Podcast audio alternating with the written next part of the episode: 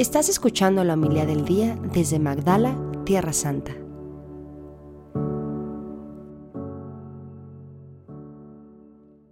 Un sábado Jesús fue a comer a casa de uno de los jefes de los fariseos y estos estaban espiándolo.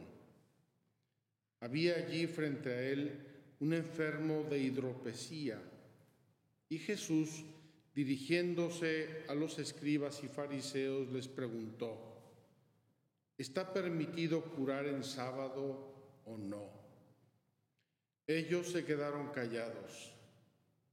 Entonces Jesús tocó con la mano al enfermo, lo curó y le dijo que se fuera.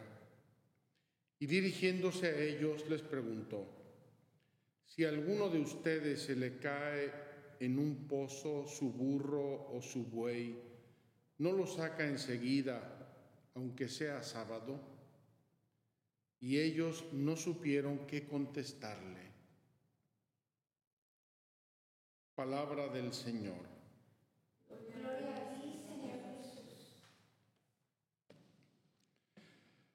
Queridos hermanos,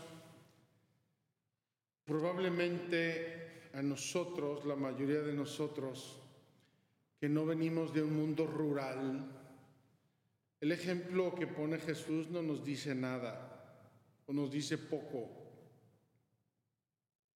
¿Cuántas veces tú has cogido un burro y lo has sacado de un pozo? ¿Cuántas veces has tocado un buey en tu vida? Probablemente la mayoría de nosotros de burros y de bueyes no entienda absolutamente nada o casi nada.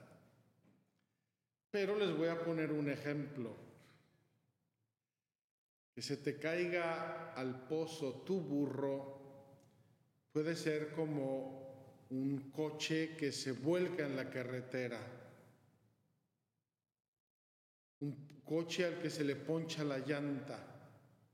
Tu burro es tu medio de transporte, tu burro es tu acompañante, tu burro lo necesitas y además es un animalito que si se cae en un pozo y no lo saco se me muere. Es una riqueza, es mi Ferrari, mi burro. Yo creo que en la antigüedad, cuando Jesús dijo esta expresión, el burro era importantísimo y el buey era importantísimo. Algo cotidiano, algo importante, algo necesario. Entonces se me cae al pozo, aunque sea sábado, lo tengo que sacar, si no se me ahoga, se me muere, se daña. Y así me quedo sin mi medio de locomoción o sin mi medio de sustento.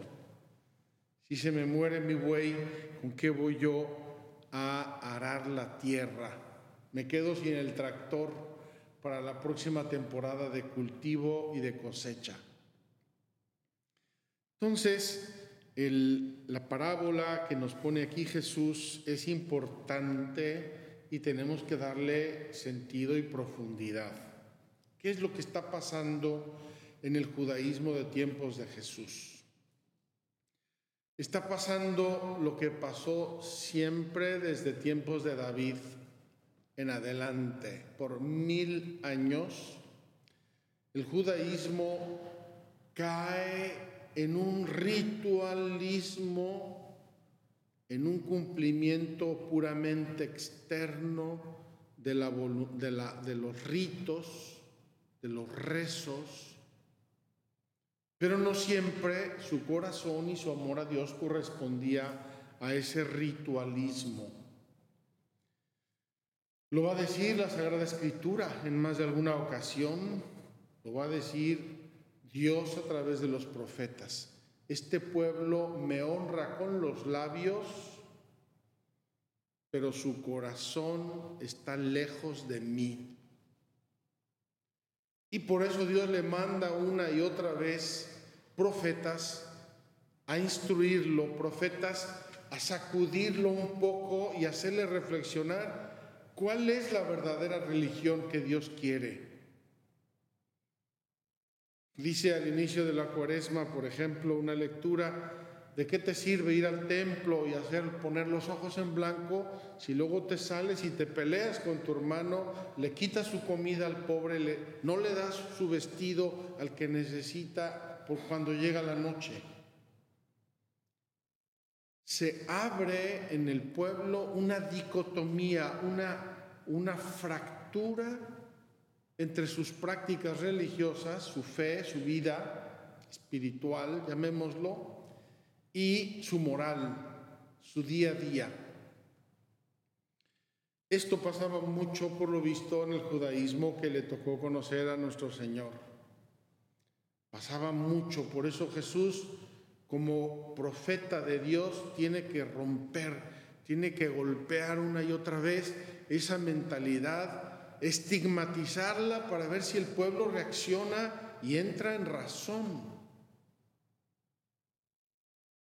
Así Jesús va un sábado a comer a casa de un fariseo. Lo invitaban, era el famosillo del pueblo, hacía milagros, concedía gracias muy importantes. Supongo que todo el mundo hacía cola para invitarlo. Lo invitan y va a una casa donde encuentra a un enfermo de hidropesía. Lo hemos leído y nos hemos quedado todos tan frescos y no sé si sabemos qué significa la hidropesía. Dice el diccionario que es el derrame de un líquido ceroso. Es decir, el cuerpo segrega en exceso líquidos, hay varios líquidos que obviamente se convierten en enfermedades. Se hincha el cuerpo, duele el cuerpo, causa problemas en la pleura, por ejemplo, en los intestinos, en, diversos líquidos del cuerpo y se causa derrame. Es una enfermedad, el hombre estaba mal, estaba hecho polvo, probablemente sufriendo mucho. Y así Jesús les dirige a todos estos fariseos una preguntita breve. ¿Está permitido curar en sábado o no? ¿Está permitido o no? A ver, ustedes que saben de religión y de fe, ustedes que entienden la esencia del judaísmo, ¿está permitido curar en sábado o no? Dice que se quedaron callados. Claro, conocían a Jesús, conocían la sabiduría de sus respuestas. Cualquier cosa que hubieran respondido mal, Jesús les hubiera corregido públicamente. Se quedan callados en esta boca no entran moscas.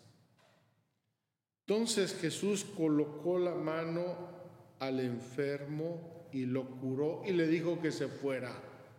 Vete de aquí porque ahora va a comenzar lo bueno. se va el enfermo a su casa feliz y contento de la vida, se le quita el dolor, está sonriente, va a ver a sus parientes y a decirles el milagro. Y entonces Jesús les dirige la pregunta a los fariseos de nuevo de otra forma. Si alguno de ustedes se le cae en un pozo su burro o su buey, ¿no lo saca enseguida, aunque sea sábado? Ellos no supieron qué contestarle. Yo quiero creer que lo sabían perfectamente. Pero dijeron, en esta boca no entran moscas. ¿Por qué? Porque la pregunta era tan clara, tan precisa, tan seria, tan profunda contra ese ritualismo del fariseísmo que los hubiera dejado mal en todo caso. ¿Cómo encontramos a los judíos poco después de la vida de nuestro Señor. Nos lo dice San Pablo. Hermanos, les hablo con toda verdad en Cristo, no miento. Mi conciencia me atestigua con la luz del Espíritu Santo que tengo una infinita tristeza y un dolor incesante tortura mi corazón. San Pablo está hecho polvo está adolorido, está pesadumbrado. ¿Por qué? Porque su pueblo su pueblo, él es judío y él es fariseo, su pueblo no se abra la luz de la verdad. Y lo describe.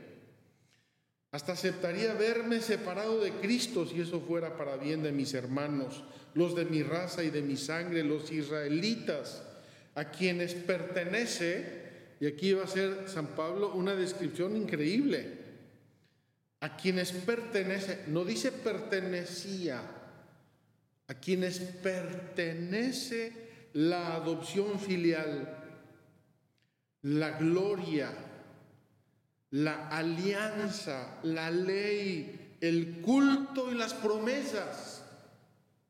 San Pablo conocía todo eso perfectamente porque se había educado en la escuela de Gamaliel, el Stanford religioso de su tiempo. Conoce San Pablo cómo es el judaísmo y todas las riquezas que tiene. Sin embargo, él que ya se convirtió, él que encontró el camino de la libertad espiritual en Cristo, dice, me duelo de mi pueblo. Están obcecados, están cerrados, no han aceptado la libertad, la fe, la gracia de Dios en Cristo. Ellos son descendientes de los patriarcas y de su raza, según la carne, nació Cristo el cual está por encima de todo y es Dios bendito. San Pablo reconoce toda la riqueza que tiene el judaísmo y sin embargo se duele y se mortifica por ellos porque no han visto la luz. La luz brilló y las tinieblas no la aceptaron, nos va a decir San Juan en su prólogo. Queridos hermanos, no estoy haciendo toda esta descripción para que nos quedemos todos muy satisfechos de la discusión de Jesús en la casa del fariseo o de los eh, llantos y tristezas de San Pablo. Estoy diciendo todo esto para que nos hagamos una pregunta seria. En nuestro corazón no hemos caído en ritualismos, no hemos caído en una práctica religiosa de cumplimiento de normas y alejada del Dios verdadero, del amor, de la ley del amor. Analicemos nuestro corazón porque el peligro está siempre agazapado detrás de la esquina. Qué fácil es en el campo espiritual y religioso sentirnos justos, sentirnos buenos, sentirnos ejemplares, sentirnos piadosos, sentirnos tantas cosas modélicas y sin embargo estar lejos del amor de Dios. La ley y los profetas, dice Jesucristo, se sintetiza en una cosa. Amarás a Dios sobre todas las cosas y a tu prójimo como a ti mismo. Entonces, este problema no es de hace dos mil años, este problema está serpenteando en todos los periodos de la historia de la humanidad y también en el nuestro y también dentro de la fe cristiana.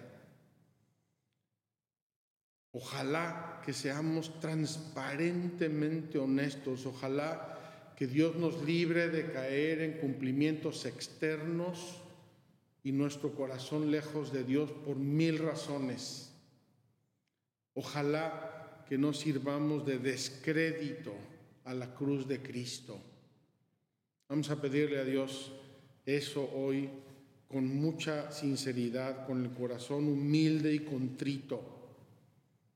Señor, que vivamos en la verdad, que no se nos introduzcan fórmulas, experiencias, tradiciones, actitudes hipócritas, falsas, que sirven de burla y descrédito a tu santa cruz, a tus sufrimientos, a tu resurrección.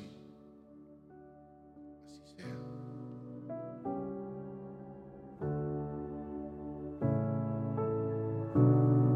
Muchas gracias por escucharnos.